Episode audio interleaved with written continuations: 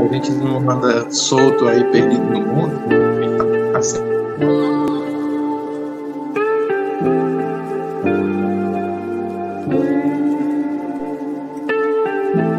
Boa noite a todos e a todas, sejam muito bem-vindos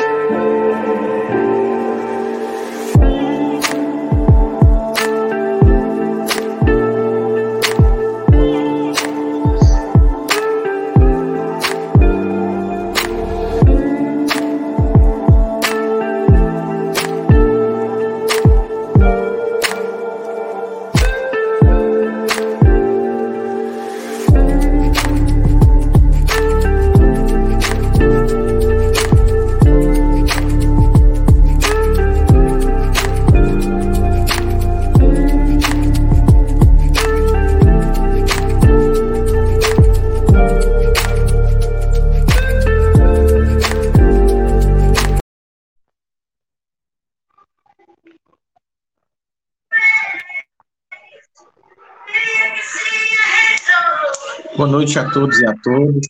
Sejam muito bem-vindos a mais um programa Dupla Vista, uma iniciativa de estudo do Centro Espírita Semente Cristã na web. Eu sou Jefferson Luiz. Todas as segundas nós estamos aqui juntos ah, nesse nosso momento inicial do programa, estudando a obra O Céu e o Inferno, de Allan Kardec, obra que compõe a codificação, obra básica do Espiritismo. E toda segunda-feira nós temos convidados que participam conosco, colaborando, contribuindo com a leitura e a releitura dessa obra, trazendo seus pontos de vista, suas interpretações, para favorecer a você que estuda em casa, você que tem impossibilidade de comparecer ao centro espírita e agora na pandemia, com as regras de distanciamento por conta da transmissão da Covid-19, é, temos essa intenção de favorecer o estudo, de facilitar o entendimento dessa obra, e a gente vai trazendo alguns pontos para reflexões para que a gente possa ser somar. E hoje nós contamos com a colaboração do nosso amigo Fabiano Moraes, que já colabora com o Espírito Semente Cristã, fazendo o estudo das leis morais com a Dora Rodrigues, também na web. E hoje nós estamos muito satisfeitos de ter nosso amigo Fabiano aqui para trazer sua participação, sua colaboração nesse estudo da obra Céu e Inferno. Boa noite, Fabiano. Seja bem-vindo. Boa noite, Jefferson. Mais uma vez eu agradeço o convite da casa né, e a oportunidade da gente poder fazer parte desse trabalho. Né? Dessa vez, como você bem colocou, no programa Dupla Vista, que faz o estudo da obra Céu e Inferno.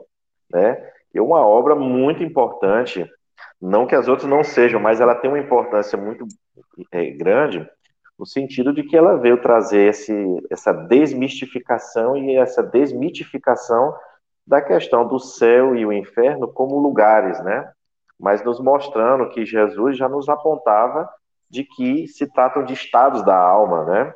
Principalmente quando ele sempre nos falava que o reino dos céus está dentro de vós, o reino dos céus né, é como uma pérola que está no fundo do mar, ou seja, sempre puxando de dentro para fora. Né?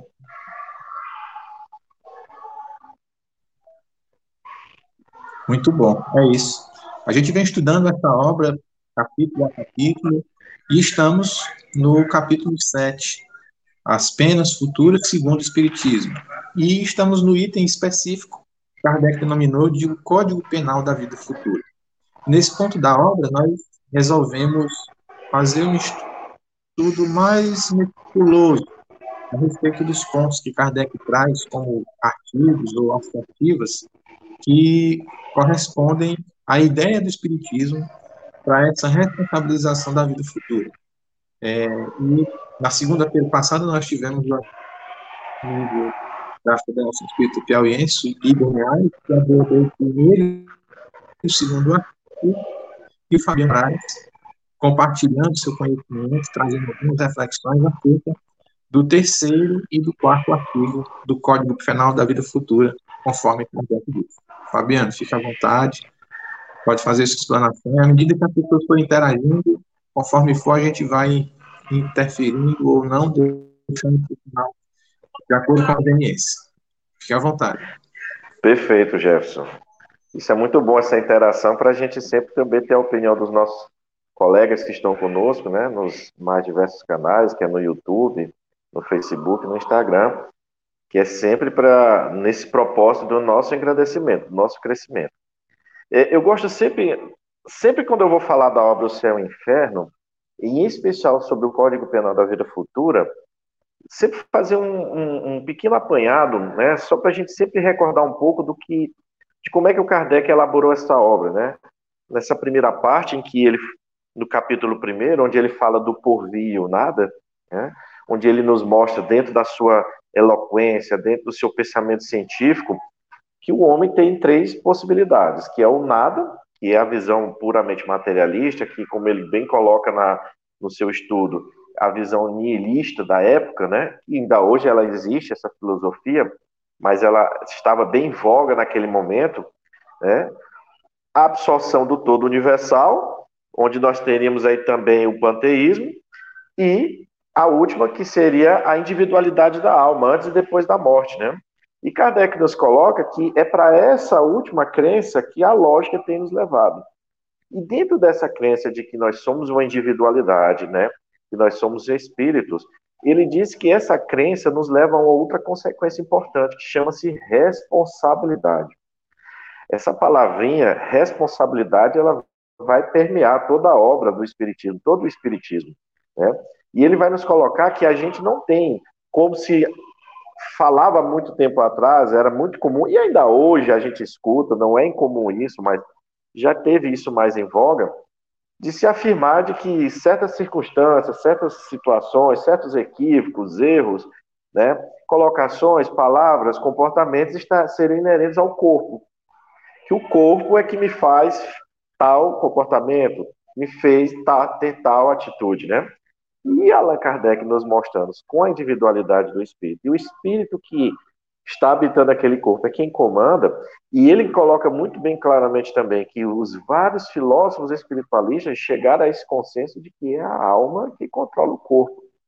Então, se o espírito tem algum comportamento, como ele de glutão, se ele tem algum comportamento colérico, não é a bilis que fez ele colérico, não é a, sali, a salivação, não foi o estômago em si que fez ele ter aquela vontade de comer, mas o espírito que sensível àquela situação atua nos órgãos físicos e que faz ali aquele, todo esse processo que a gente conhece de forma orgânica. Né? Então, o espírito, na verdade, é quem comanda tudo, a responsabilidade está do espírito. Então, quando a gente vai para essa parte sétima, aí, o capítulo sétimo da parte primeira, que a gente chega nas penas futuras, ele vai dizer muito claramente isso, né? Que a questão deixa ao espírito a responsabilidade de todos os seus atos. No que respeita às penas futuras, assim como sucede né, nos demais pontos, a doutrina espírita em tudo se apoia nas observações, e é isso que faz a sua autoridade. Então nós sabemos que o espiritismo ele é prático, ele surgiu exatamente o que? Da manifestação dos espíritos, né? E aí a gente vai lá em Radesville, a gente chega nas mesas girantes em Paris, mas nos vários cantos do mundo que Kardec catalogou, foi buscar essas informações, os espíritos estavam se manifestando.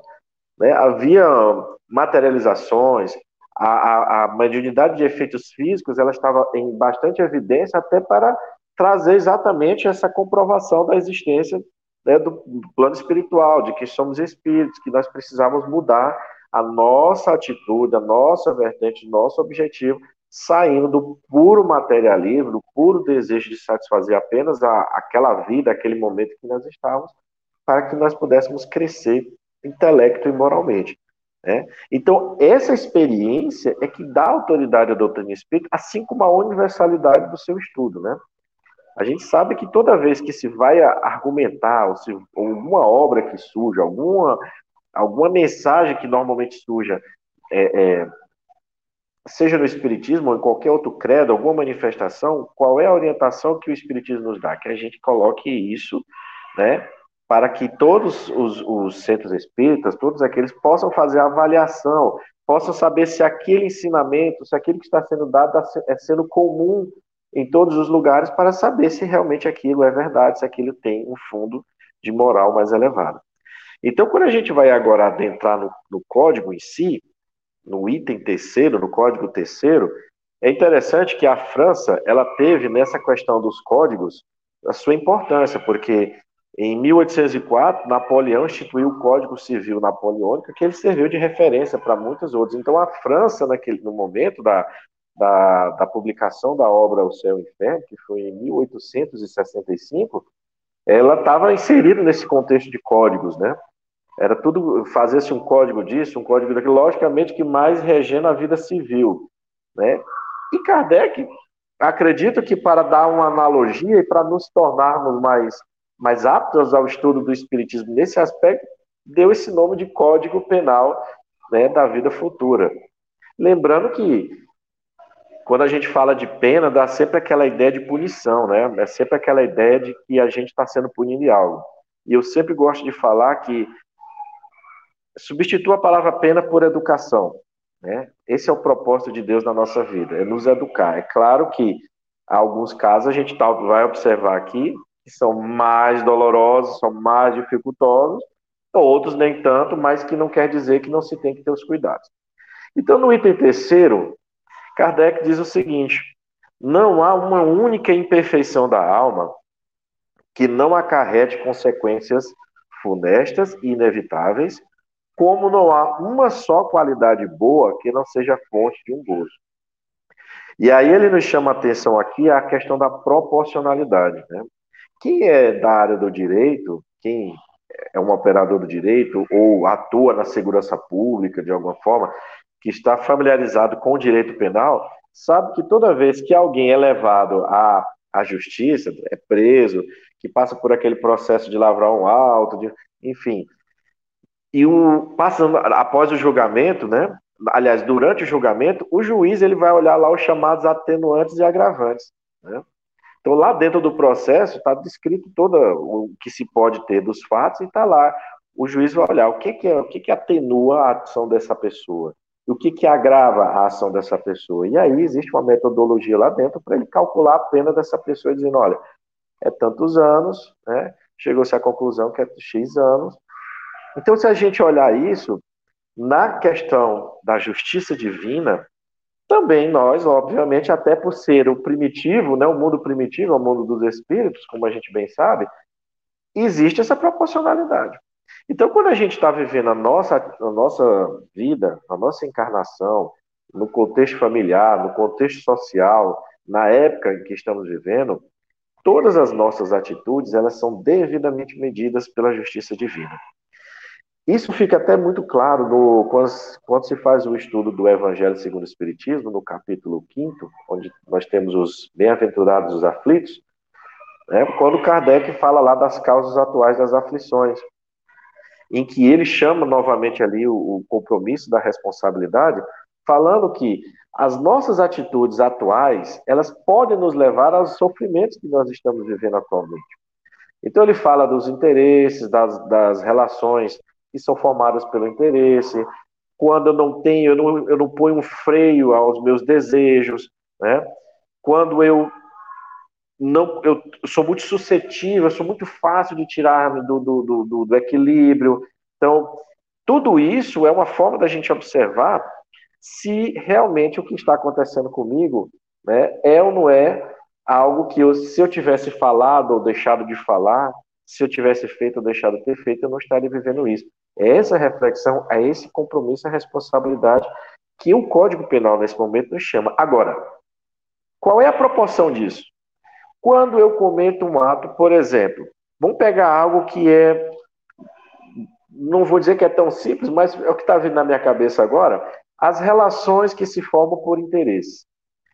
Eu me junto com alguém, eu me tenho o desejo de causar com alguém, mas eu estou com interesses de financeiros. Né? É, é, porque é o homem ou a mulher mais rica da cidade, o mais bonito ou a mais bonita da cidade, então eu tenho um interesse que não é o interesse do amor propriamente dito. Quando eu me relaciono com essa pessoa, quando eu começo a conhecê-la, eu começo a perceber quais são a, a forma que ela se comporta, por exemplo, é, em, socialmente, é, como é que ela se comporta diante de pessoas idosas, como é que ela se porta diante de, de situações políticas que chamam a atenção daquele momento. Então eu vou percebendo qual é, como é que essa pessoa se comporta. E eu também vou percebendo como é que ela se relaciona comigo.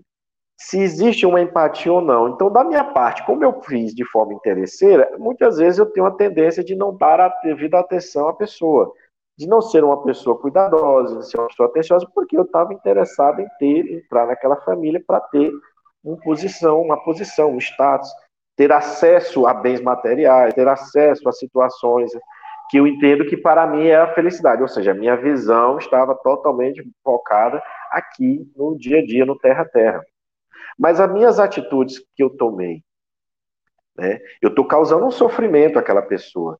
Eu, de repente, enganei, eu enganei essa pessoa, eu me fiz de bonzinho, eu me fiz de legalzinho, eu me fiz de carinhoso, e depois que eu conquistei o que eu queria, então, quais as consequências que estão sendo levadas àquela pessoa que convive comigo? Qual é a dor, o sofrimento? Como é que a gente mede isso? Né? Se a gente considerar, vamos lá, falando em estado de céu e estado de inferno, quando Kardec, no início da obra, nos coloca lá no, no, no capítulo sobre o céu, nos mostrando, através do ensino de Jesus, que o, o céu é um estado da alma.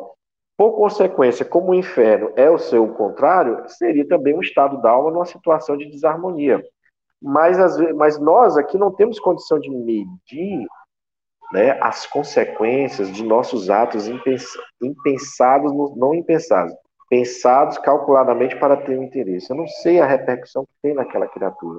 Eu não sei a repercussão que eu crio dentro daquela família. Eu não sei, eu não tenho a capacidade de perceber, mas eu sei que eu crio dificuldades. Né? Mas vamos dizer que mesmo dentro dessas circunstâncias de interesse, em que eu causo sofrimento à pessoa por não lhe dar a atenção devida, foi gerado através da nossa relação filhos. Então, eu sou um pai excelente para os meus filhos. Eu lhes dou uma educação, por incrível que pareça, com tudo isso, eu consigo lhes dar uma orientação moral, eu consigo, eu sou uma pessoa dedicada a, a, a eles. Sou um pai, como diz, como comumente as pessoas falam, indo e voltando. Então, no, a meu favor, quanto isso pesa dentro desse contexto todo, né? O quanto isso pesa em relação? Nós sabemos que existe. Então, Kardec está dizendo exatamente isso. Quando eu estiver prestando as minhas contas, vamos falar, quando ele fala quando, é, é, Código Penal da Vida Futura, então estou falando da vida espiritual. Então, quando eu saio dessa existência e vou prestar minhas contas lá, no plano, no, plano, no plano espiritual, junto com os mentores, junto com todos aqueles responsáveis pela, pela encarnação, que tiveram ali acompanhando, vai haver a soma das penas, né, que é proporcional à soma das imperfeições, como a dos gozos é proporcional à soma das qualidades. Então, como eu demonstrei também algo de bom naquela relação, significa que eu tenho qualidades. Mas também, como eu feri gravemente, porque quando você trata de sentimentos, normalmente a gente causa graves feridas nas pessoas. Em nós, porque quando a gente cai em si, a gente vai ter a noção do que é realmente fazer o mal, do que é ser indiferente, do que é não dar a devida atenção sentimental à criatura, e a própria criatura que fica ali naquele sofrimento. Né? E aí a gente percebe, e a criatura que viveu sobre esse, sobre esse contexto? Né? Uma historinha aqui paralelo, a história que eu ouvi recentemente, é, do Chico Xavier. Né? O Chico Xavier tem inúmeras situações que a gente coloca aí nas, nos vários ensinamentos do Espiritismo. Então, quem contou essa história foi o, o, o Raul Teixeira, que o Raul Teixeira conviveu com o Chico, né? Bem moço, ele teve os primeiros contatos com o Chico. E ele relata que ele estava lá numa reunião no Centro Espírita acho que era Centro Espírita da, da Prece, tinha um, era um outro nomezinho, não era só Luiz Gonzaga, tinha um da Prece, se eu não me engano. E havia lá uma grande quantidade de pessoas, como sempre, e ele disse que chegou uma mulher, uma senhora do estado aqui de Goiás, né, e que estava querendo falar com o Chico. Como era muita gente, toda vez que ela tentava, ela levantava a mão para falar, alguém interpelava e falava, e isso, ela tinha chegado à cidade muito cedo da manhã. E por volta das três horas da manhã, né, quando o, o Chico já ali falando com algumas pessoas, muitos já tinham saído, ela conseguiu falar com o Chico e dizer assim: Chico, eu vim aqui porque eu sei que você vai resolver meu problema. Você vai resolver meu problema, o que você me disser. E o Chico, ô, oh, minha irmã, mas sim, mas fale. E acariciava a mão dela, e ela contou lá a situação dela, em que o Raul Teixeira até brinca dizendo que, como ela estava falando alto, todo mundo tomou conhecimento da história, que ela era um relacionamento com o marido, ela colocou lá as dificuldades que ele tinha, apresentou, e o Chico ouvindo e dava autógrafo e ouvindo a história. E aí, e aí, Chico, o que, é que você tem para me dizer? E o Chico disse assim: Olha, minha filha, é, é uma, eu entendo essa situação, mas olha, Jesus já nos deu a, a, a receita, né? Ele disse para a gente perdoar 70 vezes sete vezes. Aí ela parou, pensou, ficou aqui calada olhando para o Chico. Aí ela disse: Eu sabia, Chico, que você ia me ajudar eu vou sair daqui agora e vou pedir o desquite do meu marido. Ela disse, não, não, não, peraí, minha filha, calma, que, não, o que, que você entendeu? Não, porque você acabou de dizer que Jesus falou que era para a gente perdoar 70 vezes 7 vezes. Eu estou com esse homem há mais de 30 anos. Eu já perdoei mais de 70 vezes 7 vezes. E o Chico, e o Chico disse: Não, irmãs, calma, olha, espera. Não, não é isso. Olha, quando Jesus diz 70 vezes 7 vezes, é cada erro, entendeu? Mas foi engraçado porque o diz assim: Eu quero ver como é que o Chico se sai dessa, né? Então veja que a contrapartida do perdão que nós somos convidados a exercer, né? Esse perdão que vem de perdonar, que é dar, dar além, dar algo mais, né? É algo de positivo que nós também temos se a gente consegue exercer isso. Porque olhando pelo lado de quem está sofrendo, muitas vezes a pessoa pragueja, reclama, diz que vai fazer. E a gente sabe que na verbalização nós estamos emitindo uma energia. Então, não é propriamente o que você fala, mas é a energia que vai ali naquela palavra, né? É, é você direcionar algo que, mesmo o outro lhe fazendo sofrer, é quando Jesus nos convida ao perdão. Então, nesse sentido aqui, nós também respondemos. Então, é, é algo importante para nós. Quando a gente se sente ofendido em algo, a gente tem que entender que nós também temos que aprender aí o exercício do perdão, porque quando eu dou o contragolpe na mesma moeda, eu entro nesse processo aqui, ou seja, as imperfeições estão falando mais alto. E dessas imperfeições eu posso aí gerar outras, é, potencializar mais outras, e em vez de eu ter uma, uma melhora, eu posso ter uma piora. E aí, quando eu for prestar minhas contas e for somar aqui os atenuantes e os agravantes, eu vir a ter uma existência futura, né, de correções mais difíceis. Né? E aí ele continua nos dizendo que a alma que tem 10 imperfeições, por exemplo, sofre mais do que só tem três ou quatro. Quando dessas dez imperfeições não lhe restar mais que metade ou um quarto, sofrerá menos. E quando extintas por completo, não sofrerá mais e será perfeitamente feliz. Ora, alguém pode dizer assim: ah, é muito fácil a gente falar isso. Ah, é muito fácil dizer que se eu tenho dez imperfeições, e aí, mas como é que eu consigo, rapaz, perdoar essa criatura que está aqui do meu lado, que não me dá sossego, que só me atina a paciência, né? Que essa criatura que falta, eu falta infartar, como, como é? Não, não é. Assim. Então, é a parte em que a gente é chamado à responsabilidade. É a parte em que, quando a gente estuda o Espiritismo, e vai estudar o Espiritismo e vai analisar o Evangelho de Jesus, a gente vai entender porque que Jesus, quando curava, dizia: vai, não peques mais. A lei da reencarnação. Essa criatura não está comigo à toa, eu não estou à toa com ela. Quando a gente reclama demais, é porque a gente normalmente deve ter causado, deve ter dado causa às situações que levou essa pessoa a adquirir esses comportamentos. Então eu preciso reparar isso. Eu preciso agora devolver essa energia para essa pessoa. Então a gente precisa se desfazer da imperfeição.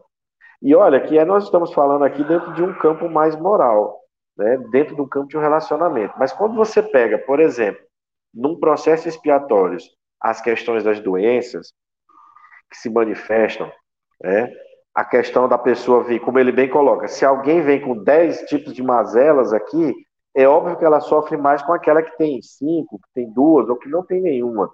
Mas mesmo assim, observe que quando a gente falou aqui sem colocar a doença, ou com a doença, todos nós temos um sofrimento aqui. Então eu tenho que me desfazer disso, vou me desfazendo disso. Eu vou. É, é como diz o, o Raul Teixeira, ele tem uma, uma palestra muito interessante chamada Os Quatro Acordos, que é um livro né, de um autor mexicano chamado Dom Miguel Ruiz, em que ele relata como é que a sociedade dos toltecas, que viveu há, há acho que há mais de 1.500 anos ali na região do México, como era o tratado deles para ser feliz. E um deles é dizer assim, falar de forma inatacável. E esse falar de forma inatacável, na verdade, não era falar de forma correta, exatamente. Porque eu posso passar a mensagem que eu quero mesmo sendo gago, vamos dizer assim. Mesmo que eu não tenha, seja, não tenha tanto conhecimento, não seja tão letrado, mas eu posso passar a mensagem. Por quê? É a energia que está no verbo. Né? A energia. Então, quando eu digo assim, ô infeliz, eu estou direcionando uma energia muito ruim para aquela pessoa. Né? Então, falar de forma inatacável é algo que a gente precisa exercitar. Dá uma dor de cabeça, a gente se impacienta, a gente fica suando frio, fica com vontade de avançar no pescoço, mas é exatamente a prova que a gente está vivendo para se desfazer. Para que as nossas qualidades se sobrepõem sobre as imperfeições. E que essa proporção ela se torne melhor cada vez mais no sentido da gente se tornar espírito mais evoluído. Nessa ótica, aqui dentro do livro O Céu e o Inferno, só para a gente ter uma noção do, de que essa questão da lei, ela é realmente, ela não é uma questão de capricho ou até mesmo aquelas, aqueles espíritos que tiveram uma condição que a gente chama de feliz no plano espiritual, eles vêm nos mostrar isso. Se nós fizermos uma leitura, por exemplo, dos, dos espíritos felizes, que é o primeiro, a primeira parte em que Allan Kardec vai trazer exatamente esses depoimentos dos espíritos que vem nos trazer essa condição. Por isso que ele fala que a doutrina espírita ela tem essa autoridade porque ela não foi baseada em sistema substituindo sistema, mas pela experiência, pela voz dos espíritos, inclusive dos que vieram dar o seu testemunho como é que estavam no plano espiritual. E o primeiro espírito feliz que está lá é o Sanson, que era membro da sociedade espírita. E ele fala na, na, na da, da, sua experiência, como é que foi o seu, o seu desenlace e tudo mais. Mas tem uma questão bem interessante que é a pergunta de número, de número 3, que Kardec faz a ele dizendo a seguinte: Fostes tão sofredor que podemos, penso eu, perguntar como vos achais agora. Sentis ainda as vossas dores? Comparando a situação de hoje com a de dois dias atrás, que sensações experimentais? A minha situação é bem afortunada, pois nada mais sinto das antigas dores. Então, perceba, ele está classificado de um espírito feliz, mas ele suportou dores, porque Kardec viu o sofrimento com a doença que ele tinha. Então, você imaginar que alguém chega no plano espiritual e diz: Estou bem, nada daquelas dores mais me afetam. Ou seja, o processo de resignação, o procedimento de perdoar, do esforço em se manter no caminho do bem, pelo entendimento que a doutrina trouxe, a gente tem que ter realmente nesse momento esse ensejo, essa vontade firme de nos segurar nesse propósito. Não vamos pensar, e eu sempre deixo claro isso, não é porque a gente é espírita que a gente, opa, 100%. Não, não é isso. A, a, lucidez que o Espiritismo traz, ela primeiro nos diz a seguinte: opa, como eu tô difícil, hein? Como eu tô complicado. Será que eu tô sendo esse filho todo? Ou será que eu tô sendo esse marido chato? Será que eu tô sendo uma pessoa. Ela nos coloca nesse primeiro sentido. Né? Depois a gente observa se a gente, passando pelas dores, que sejam quais forem as dores que estivemos passando, quando a gente observa um depoimento deste, e de outros que aqui estão, é um, vamos dizer assim, uma motivação. Se a gente perceber que Deus nos motiva de formas tão naturais, né, que às vezes a gente não percebe, também ele nos motiva de forma direta, quando permite que manifestações como essas sejam trazidas ao nosso conhecimento. Né? Nós temos também aqui, eu separei um outro caso, que é do espírito chamado Jobá, que era o presidente emérito da Sociedade Espírita Parisiense, e que ele está também aí nos relatos de, de um espírito feliz. Né? E Allan Kardec pergunta o seguinte para ele, na pergunta de número 7. Lembrai-vos da penúltima encarnação da que precedeu a existência do senhor Jobá. É engraçado que ele se refere a ele, espírito, como a individualidade perguntando da personalidade, né? E a resposta do espírito é: na minha penúltima existência, fui um operário mecânico atormentado pela miséria e pelo desejo de aperfeiçoar minha arte. Então a gente vê que ele teve, na encarnação como Jobá, como ele coloca aqui, os sonhos que ele teve naquela encarnação como mecânico, ele realizou como Jobá. Então, lá naquela encarnação, ele estava lidando com o sofrimento, lidando com as penas, que, pelo que ele descreve, né, a proporção estava mais para as situações inferiores da alma do que para as qualidades. Né? Então, ele suportou aquela encarnação e teve méritos. Agora, você imagina o tamanho do mérito. Você encarnar, né, não somente numa condição fi, financeira, é, material você encarnar, ser presidente emérito da Sociedade de Estudos Espíritas de Paris com Allan Kardec, com o espírito, os espíritos superiores ali trazendo todas essas informações, você se alimentando daquilo, tá? você bebendo daquela água, como Jesus disse, a água que eu vos der, nunca mais tereis sede. Se imaginar que o que a gente consegue lidar, de suportar aqui, podendo estar levando uma condição de vida seguinte, muito, muito expressiva no campo espiritual. Né? De fazermos parte de, de um trabalho que a espiritualidade superior nos aguarda para que a gente restabeleça esse equilíbrio diante de alguns sofrimentos que estamos vivendo, mas para que a gente tenha direito a participar de uma missão como essas, a gente precisa ter mérito. Então, o mérito começa eu me despojando das imperfeições. Né? E aí, meu caro, ele finaliza exatamente dizendo que, pela mesma razão, a alma que. Desculpe, já falamos isso, né? Que é a questão das qualidades. Bom, se alguém não tiver aí alguma pergunta, ou o Jefferson tiver alguma observação, nós podemos passar para o quarto.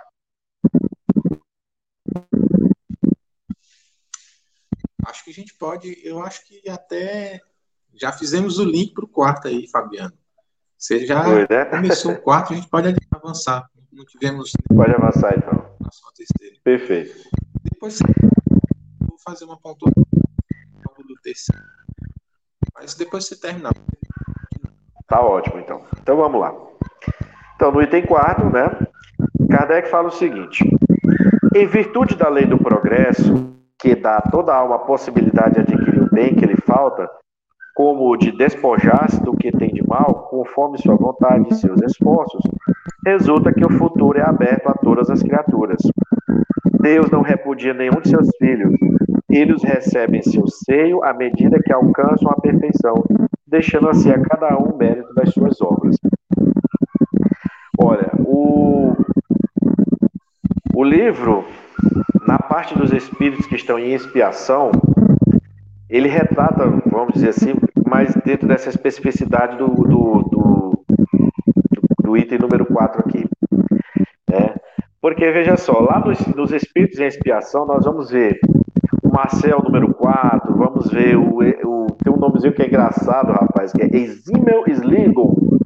A gente brinca lá na Federação Espírita que a gente fica tentando pronunciar o nome desse espírito, mas, enfim, sai cada coisa que.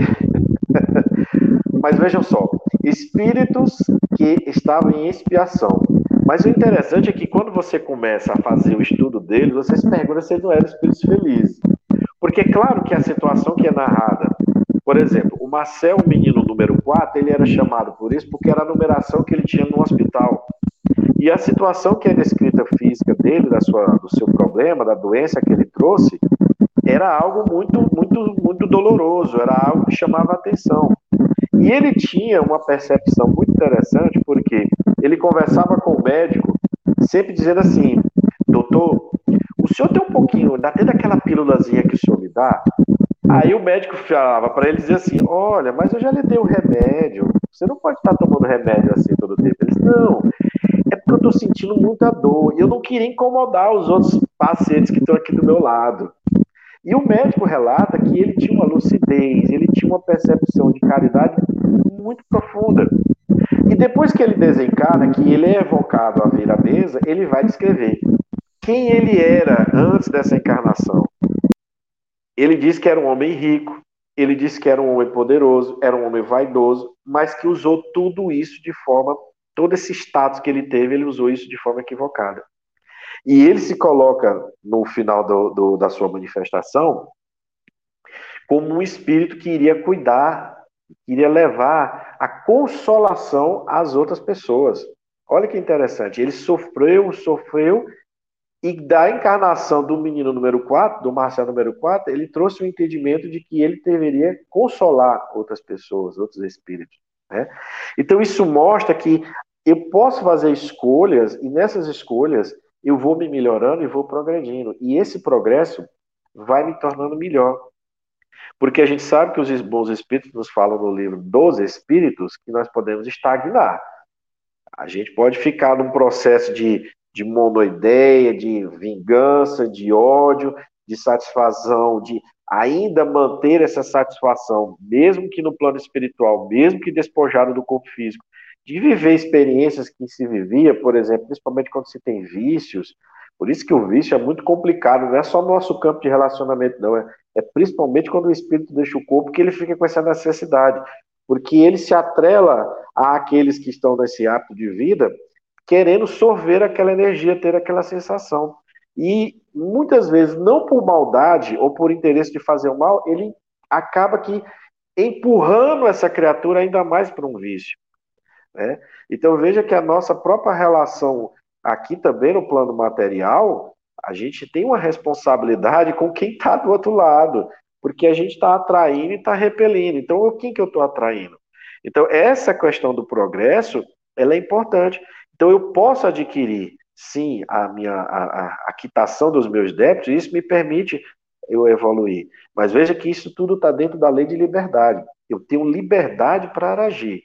Mas a lei, ela está dizendo, você pode progredir, né? Mas qual é a escolha que eu faço? Não, eu vou, como eu já ouvi muitas pessoas dizerem, até de forma séria mesmo. Ah, mas se é a minha vida, se eu vou continuar vivendo, eu vou aproveitar um pouquinho mais essa daqui, já que eu tô, eu tenho, vou, vou continuar aqui tomando a, a, a minha cervejinha, eu vou continuar frequentando certos ambientes, né? Eu não, não depois eu, eu, me ajeito com a minha esposa, com meus filhos na próxima. Só que ele não está não tá entendendo é que essa próxima está carreada de consequências que ele dificilmente vai entender, ou ele vai chorar muito na frente, né? Mais à frente. Então a gente tem que ter essa consciência que esse código penal ele está nos levando a essa uma reflexão sempre nesse sentido de melhoramento de nossa educação, de nosso aprimoramento moral.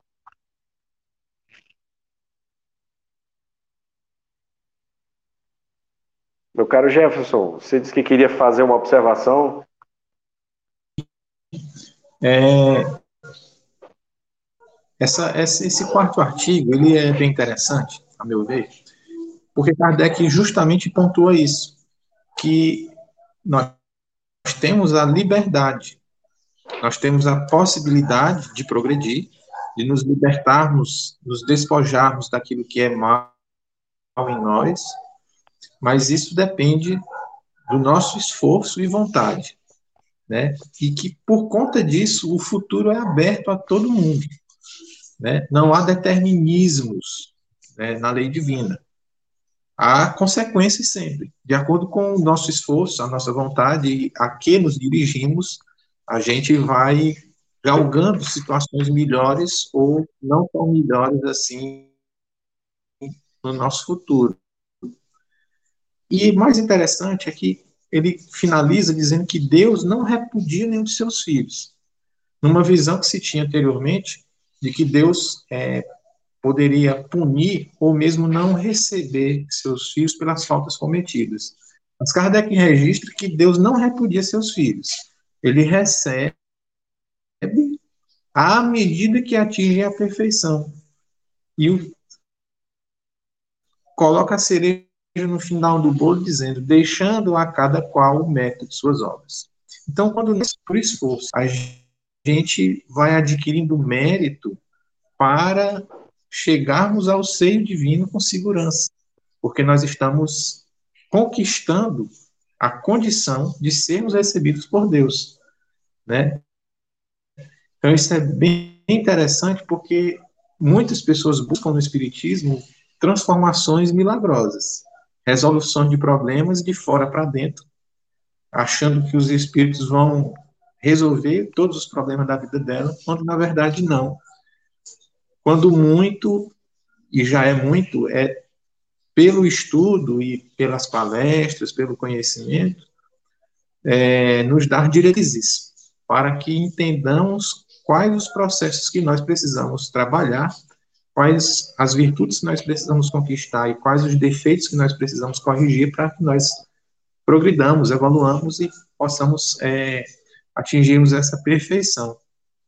É o que Kardec deixa, a meu ver, assim, bem registrado nesse, nesse quarto artigo aí, do que ele chama de Código Penal da Vida do Futuro. E no terceiro artigo, que me chama a atenção, Fabiano, é que é, talvez para algumas pessoas pudesse ficar a ideia de que se pudesse esconder de alguma forma alguma imperfeição que possua, ou achar que uma imperfeição pode ser tão singela que não seja levado em consideração na hora de fazer essa dosimetria do futuro dela, da responsabilização dos atos. Mas ele, é, para mim, é, é peremptório quando ele diz: não há uma única imperfeição que não importe em inevitáveis e funestas consequências. Então, mesmo que seja algo pequeno, singelo, como muitas pessoas é, ainda fazem, desrespeitando normas de trânsito, fazendo conversão indevida, deixando de usar capacete, a gente ainda vê muito aqui no interior é, da nossa cidade, que aparentemente são, são coisas é, é simplórias e que muitos justificam dizendo fazer porque não causam um mal ao outro. Mas é uma imperfeição quando nós não, não observamos esses regramentos. E assim são como com várias outras coisas. A gente observa aí muita gente nessa questão da vacinação, da, da Covid-19, denúncias de gente furando fila, né? E achando que ninguém vai descobrir, ninguém vai saber, que é só uma. Ele vai receber uma vacina como ele ia receber, tá, mas todas essas imperfeições elas se colocar da balança, as boas e as más ações. Mas o Espiritismo ele traz é, é, informações que nos consolam, porque logo em seguida ele diz que também as nossas qualidades serão de Da forma que as nossas imperfeições, qualquer uma delas, não passam desapercebidas nas leis divinas, também as nossas qualidades deixam percebidos. Então, que sejam pequenos gestos, simplórios aos olhos de alguns, mas essas qualidades elas vão se somando, elas vão caindo na nossa bagagem das nossas atenuantes, para que as nossas, a nossa vida futura seja mais amena. Então, esses dois pontos, de bem interessante destacarmos para porque é consolador é libertador, de nos dar informação de que aquilo que a gente faz de bom é considerar e o nosso esforço, a nossa vontade de melhorar, ela vai nos proporcionar melhoria, se nós caminharmos com retidão de acordo com o que ensina Jesus no Evangelho. Eram essas as minhas duas pequenas colocações que eu queria fazer aqui para contribuir, somar aqui no nosso estudo. É, deixa eu só dar uma olhadinha aqui no chat, se alguém faz alguma pergunta, algum comentário. É, a Joana, Joana Aires participa com a gente, desejou boa noite. A Rejane Fonteles também participa conosco, e a Rejane diz, em nossa liberdade, busquemos fazer o bem sempre. E é bem interessante isso, né, Fabiano? A nossa liberdade fazer dessa liberdade que nos foi concedida. Perfeito. É, é, Jefferson, eu queria só fazer uma, uma, uma pequena observação. Você falou duas coisas muito importantes aí nessa colocação. Uma foi com relação a essa busca que as pessoas têm muitas vezes aos centros espíritas, né? E, e essa busca do, do milagre. Mas eu vou me ater a essa última que você colocou sobre as qualidades. Que eu lembrei-me de, um, de uma historinha que é chinesa, isso é antiga, que era uma senhora que ela pegava dois baldes, ela colocava aquele um pedaço de pau atravessado e colocava dois baldes. E um dos baldes era furado. E ela ia até o rio, carregava com água, e o balde estava furado, obviamente vinha derramando. Quando chega, isso ela fazia todos os dias. E aí o balde que não tinha furo virou para o balde que já era furado e disse assim: tá vendo? Eu faço o meu trabalho, você não, tá furado, fica derramando a água. E ele, muito triste, virou-se para a senhora e disse assim: Olha, eu queria pedir perdão, porque infelizmente eu não consigo cumprir o meu trabalho como o outro aí faz, né? Porque eu tô, tenho esse furo e você não tem como me consertar. Ela disse assim: Você prestou atenção que do seu lado da estrada que eu faço está cheio de flores? Eu sabia que você estava furado, então eu aproveitava para jogar umas sementes de flores e você ia aguando essas, essas sementes. Olha lá o jardim, olha para o seu lado como está belo. Que entra nesse contexto que você falou. A gente acha que muitas vezes não temos qualidade suficiente, ou que ah, minha qualidade é, é muito pouca. Mas você às vezes nem tem percepção do bem que você está fazendo, qual o que, que o outro que está aqui convivendo com você está percebendo nessa sua atitude nobre, que você acha que é pequena. Né? Era essa, Jefferson, a consideração, só para ficar mais claro isso, porque a gente tem essa coisa de achar que fazer um bem tem que ser sempre algo muito grandioso. E é nas pequenas, degrau a degrau, que a gente vai chegando à perfeição. É, muita gente acha isso, de que tem que ter uma missão, algo fantástico, extraordinário. Nem sempre é assim, né? Então é isso. A gente não tem mais nenhuma pergunta, aqui não temos comentários. É, esse estudo ele é veiculado ao, ao vivo em várias plataformas e às vezes as pessoas, alguns comentam no Facebook, infelizmente nós não vamos hum. conseguir identificar seu comentário agora, mas posteriormente, se você fizer o comentário, a gente tem sua dúvida, sua pergunta, a gente é, entre em contato para responder. E a gente agradece ao Fabiano por mais uma vez dispor do seu tempo, do seu conhecimento, para dividir conosco essa tarefa de divulgação do Espiritismo, na estudo. Você aí do Distrito Federal, a gente aqui do Piauí, capital do Delta, em Parnaíba. A gente brincava aqui nos bastidores que ele está quase acima da ser um colaborador nosso aqui. Fabiano, satisfação, pensador, viu? Eu que agradeço, Jefferson, mais uma vez a oportunidade, né? Lembrando que aí nesse caso eu não tenho mais nem direito de pedir carteira assinada, não. Tem que ir mesmo e acabou-se. a oportunidade para colocar, a gente tem que trabalhar. Agradeço ao Semente Cristã, agradeço a sua paciência, agradeço os seus comentários muito lúcidos, tá? E dizer que estamos à disposição, né? aos nossos amigos, colegas internautas, como você bem frisou, que tiver alguma dúvida, alguma crítica, por favor, nós estamos abertos a críticas, tá? O importante é que a gente vai construindo uma sociedade melhor e isso passa pelo nosso, entendimento, porque nós estamos indo para o mesmo objetivo, né? Com alguns caminhos diferentes, mas é o mesmo objetivo. Então fica aqui meu boa noite a todos, meu bom dia, meu boa tarde, não sei que hora que você está assistindo isso, esse vídeo, né? Mas que Deus abençoe a todos.